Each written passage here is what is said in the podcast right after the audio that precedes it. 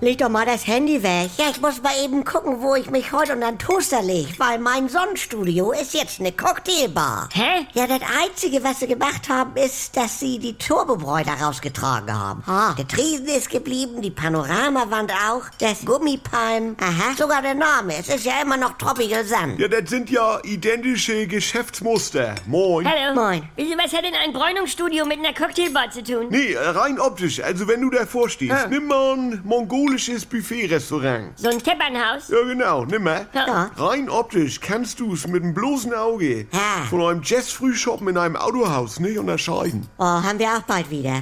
Ist ja aber eine andere Musik, ne? Boden durchgefließt, lange Tischreihen, karge Wände. Ja, das war ja vorher ein Autohaus. Ja, deswegen ja. Der mongolische Gastronom als solcher und hier Meng und Bode haben das gleiche Geschäftsmuster. Du Autowaschstraßen und Großdiskos kannst du mittlerweile äußerlich auch nicht mehr unterscheiden. Oder Großstadtfriseure und Coffeeshop. Diese ganzen neuen Burgerläden, die sehen aus wie das Affenhaus bei Horgenbeck. Und da hängen Bäume von der Decke Ah. und ständig läuft man gegen Bambus. Ja, was soll das? Du kannst heutzutage, wie Heiko meint, also im Grunde eine Sparkassenfiliale nicht von einem T-Punkt-Laden unterscheiden. Aber Mutti, jetzt ist Da aber... muss man drauf achten. Dann haben die so einen kleinen Stehpult Guck. mit Diskretionslinie. Und wenn du dran bist, sagt dir so ein Pickelgesicht im Konfirmandenanzug, Ja. dass er leider keine Ahnung hat. Ja, das ist nun mal die Zukunft. Verschließ dich nicht immer. Ja, nicht wie früher.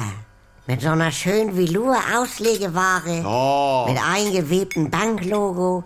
Ja. In so einem seriösen Braun. Ja. Und dem eingefangenen Duft von 40.000 Luxfilter. Ja. Oma, du schwärmst schon wieder. Von früher. Ja, damals durfte man da noch rauchen und da war Lux noch State of the Art. Mutti. Naja, lang her.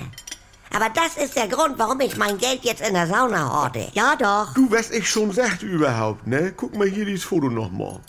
Ist das ein Freudenhaus oder ein Romantikhotel? Heike, was soll das schon wieder? Ja, mit so einer Lichterkette um die Regenrinne rum und in der dunklen Jahreszeit. Ja. Da kannst du es ja nicht mehr unterscheiden. Ja, sagtest du mal. Eine Frage. Was denn? Wo bist du denn jetzt letzten Endes gelandet da? Was ist denn das für eine Frage? Das ist ja gar nicht Gegenstand der Diskussion hier. Können wir nicht einmal wie eine normale Familie sein? Es war Liebe. Heiko!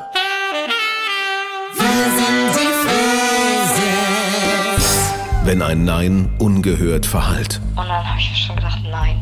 Einfach nein. wenn Grenzen überschritten werden, Und da tauchte dann dieses Porno auf. Das war ja nicht von Sophie, aber er hat ihre Stimme eingearbeitet. Und da habe ich dann zu ihr gesagt, du gehst sofort zur Polizei. endet es manchmal tragisch. Das Schockierende an Sophies Fall ist natürlich in erster Linie, dass das Stalking mit einem Mord geendet ist, aber auch, dass sie keine Ahnung hatte, wer ihr Stalker war. Anouk Choleen erzählt die Geschichte von Sophie.